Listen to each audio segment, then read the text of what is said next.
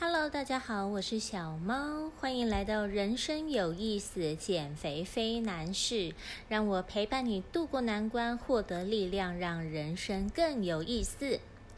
今天来大家来到这里收听，应该也是对减肥、获得完美的体型有兴趣吧？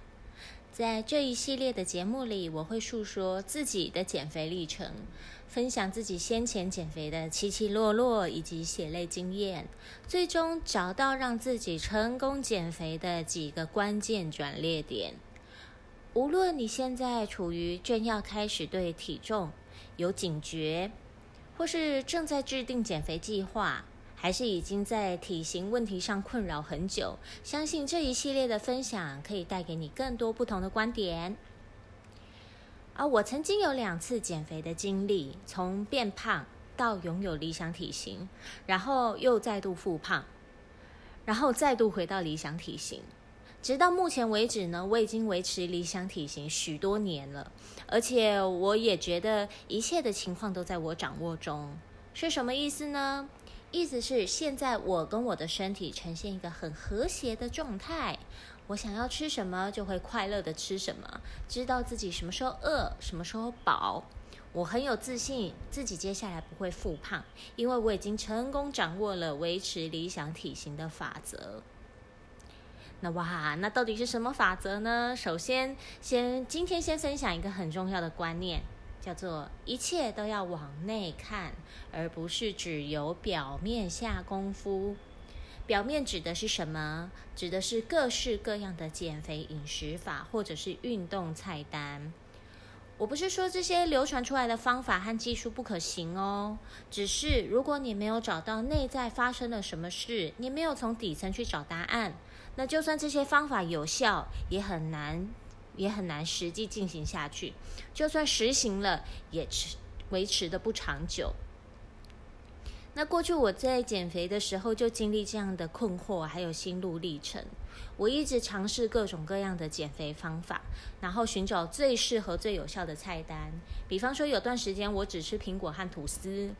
啊，有段时间我又迷上黑豆减肥法，还有减糖饮食、鸡蛋减肥、一六八一六八饮食法、生酮饮食，还有那种饭一个拳头、肉一个手掌、菜两手手掌等等等等等，我真的尝试了很多，但是每种饮食法最后都失败了。很多时候就是失败在我会克制不住吃东西的冲动，然后食欲越抵抗就越旺盛。我越把自己的饮食限缩的越强烈，内心就会越抗拒，最后反扑而来的那种失控就会越来越强大。接着我就会吃下连我自己都无法想象的食物分量。那有阵子呢是早餐只吃苹果跟鸡蛋，哎，理智上就会觉得这样的食物分量很刚好啊。但是，一去运动就会开始头昏眼花，血糖很低。教练就跟我说：“哦，你吃的太少喽。”可是我吃多又很有罪恶感，吃的少呢，我的身体又承受不住。而且我那个时候根本就不觉得饿，可是又觉得为什么身体会有头昏眼花，还有血糖低的反应？那像那阵子我早餐只有吃豆腐跟黑豆的时候。我后来一看到豆腐就会觉得很恶心，然后面对其他的食物就会觉得，嗯，自己减肥好心累哦，好想要好好的安慰自己，所以我就嘴馋，反而就吃的更多。然后我也会去跟随，就是减肥讨论版上面呃其他朋友的菜单，可能吃的多元又有营养，但是我就搞不清楚自己到底有没有吃饱啊。我的心里又又又又有一份委屈，觉得不能吃想吃的，然后我又压抑自己，然后又觉得自己很匮乏。那只要有一个契机去点燃了之后，我就会去吃更多不在菜单上面的食物。我试过很多很多的方法啦，还有贴过一张食物海报，那上面就有各种的美食，那每样的美食下面呢都写着卡路里，还提醒自己不要吃。结果对我来讲，根本就真的是美食地图。抬头就看到咸酥鸡，还有可乐、饼干跟我招手，最后当然是大爆冲啊！我看的各种的资讯越多，脑袋就会越混乱，然后我就会不断的控制自己的饮食，最后我自己的身体都身体的讯号都非常的混乱，就是我我开始不知道什么是吃过量。那刚一开始要减肥的我呢，我不知道什么要吃，什么叫做吃过量。但减肥中的我，就是连身体什么是饿，什么是饱，都解读不出来。就是我那时候已经分不清楚什么是单纯的心理需要安慰，然后吃，还是是身体真的缺乏营养所以吃。那到底什么时刻是身体已经是满足了？那我往往呢都是要把自己的胃撑到快要吐出来，我才觉得哦，我饱了。而且更可怕的是，嗯，每一次的失败都会让我感到很自责，我每天都会骂自己哦。为什么不能好好遵守减肥法呢？诶，明明人家白纸黑字写下来的菜单执行就可以了啊！那是一段真的很黑暗的时期。我还记得那个时候有听到一位企业家再说：“当你连自己的体重都控制不了的时候，你又怎么能掌控人生？”哇，这句话很打击我诶，我超级痛苦的，觉得自己是又丑又胖又失败的废人。所以我就会对自己更激烈，然后更限缩，反扑当然来得更快啊！我越感觉失败，就吃越多，最后体重就一直一直的往上攀升。我在那个过程里面呢，深深的感受到冲动是很难控制的，那个的那个感觉就像是一台火车在身后推着你走，就停不下来。在吃的时候呢，一方面又爽，那一方面又很罪恶。我不知道我在讲这这段经历的时候，各位有没有共鸣呢？最后我还去看了精神科，啊，因为饮食的问题，那医生要我写下饮食记录，我很抗拒，因为我没有办法面对自己吃下那么多的食物，那种愧疚还有羞耻感是很难面对的。呃，我相信写饮食记录是很有用的方法，但我当时超级低落。然后又很胆小，又很怕面对自己的失败，我没有办法让自己面对那些我吃掉的食物清单，它很长，没有办法让自己那么的勇敢。最后，呃，去看精神科医师，还有记录饮食这件事情就不了了之。那让我发现转捩点的契机是什么呢？是因为后来误打误撞，我参加了戏剧工作坊。嗯，在戏剧工作坊里面呢，我们用身体去工作，里面有很多训练身体的方法，然后要大量密切的注意到自己的身体。诶，我才意识到一个很关键的事情，就是我已经太久太久忽略掉自己身体的感觉了。然后我一直。在想，所谓吃的舒服、健康又自在，并不是用头脑去告诉自己吃什么热量低、吃什么很健康、什么食物要吃多少。当你用头脑去想，而且去遵守的时候，一切都已经错了，因为你忽略掉自己身体的感觉，身体的感觉是如此的重要，身体给的讯息是如此的重要。嗯，举个例子来说，以生活的环境来讲，有些人是住在干冷的地区，有些人是住在湿热的地区。那不同的水土环境会养出不一样的体质，然后不同地方的人们也会很有智慧的发展不一样的饮食文化，来让自己的身体舒服，这样子就可以适应环境。比方说，像东南亚又湿又热，很容易流汗、流失盐分，所以会吃一些重口味的东西来补充流失的呃养分啊，也让自己开胃。所以住在不同区域的人，他吃的东西会不一样嘛。那再举个例子，每个人的家庭习惯、作息啊，对食物的记忆以及遗传而来的体质都是不一样的，让自己身体最舒服的饮食当然也会不同啊。哦。还有在另外一个例子啊，每个人的工作劳动量啊，每每天的生活都是独一无二的。比方说，一个舞者跟一位办公室内勤人员，他体内所消耗的体力、还有水分、还有消耗的营养素完全不同啊。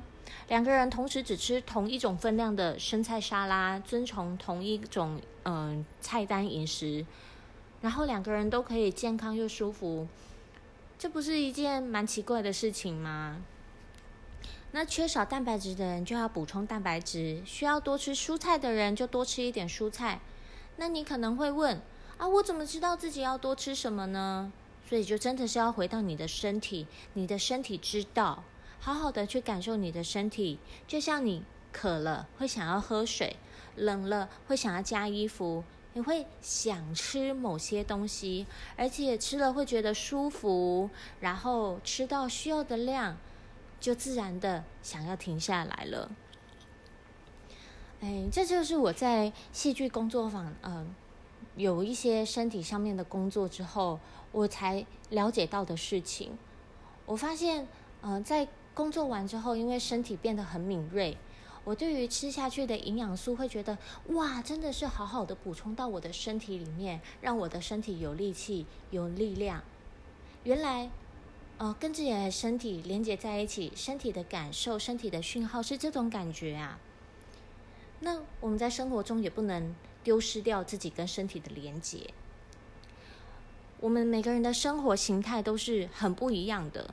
如果强迫用一种固定的饮食法，而忽略掉身体的感受，然后你强制让身体去接受。嗯，某一种菜单，那我们身体所渴求到的能量得不到，那身体当然会跟你抗议啊，当然会有很多的冲动跟食欲想要被满足啊。一种固定的饮食法之所以成功，是因为那个适合当下那个人的体质哦，寻找适合自己的饮食法是非常重要的。那什么样的饮食法是最适合的呢？是要怎么样让自己的饮食是让自己舒服、健康、轻盈自在呢？真的是要回到自己身体的感受和连接上面。然后我非常理解，断开自己身体的感受是很多人面临的课题。我在减肥的期间真的是完全断开了，因为我分不清楚饱跟饿。我也分不清楚我身体需要的是什么。其实与身体连接，而且很敏锐的感受到身体的讯息，是与生而来的能力。先去跟自己的身体做连接，你才知道你现在的身体到底需要什么。那但要怎么做呢？当然不是每个人都会去呃大量的跟身体工作，然后去。去也参加同一个戏剧工作坊嘛？那其实有一个很简单的行动，就是去好好的散个步。就是，嗯，如果你觉得十分钟太长了，就是五分钟也可以。你特别要拨给自己一段时间，嗯，不要让自己分心，就是专心的好好的去散个步，不要带着手机，好好的走一段路。你去感受一下自己的脚是怎么移动的。嗯，你的重心是偏高还是偏低？你的手摆动的幅度是大还是小？自己的呼吸深浅还有频率，去感受身体方方面面给你的讯息。然后你还可以更细致的感受我的脚后跟着地，接着脚尖踩地，然后重心转移，然后换脚，然后我享受到周遭环境。也许是树叶声响，也许是微风吹过我的肌肤。只要好好的重新感受，你会发现，哦，自己跟自己的身体是这么的陌生又熟悉。也许很很多人都忘记这件事情，就是你的身体一直跟你在一起，然后你的感官一直在向你传递着。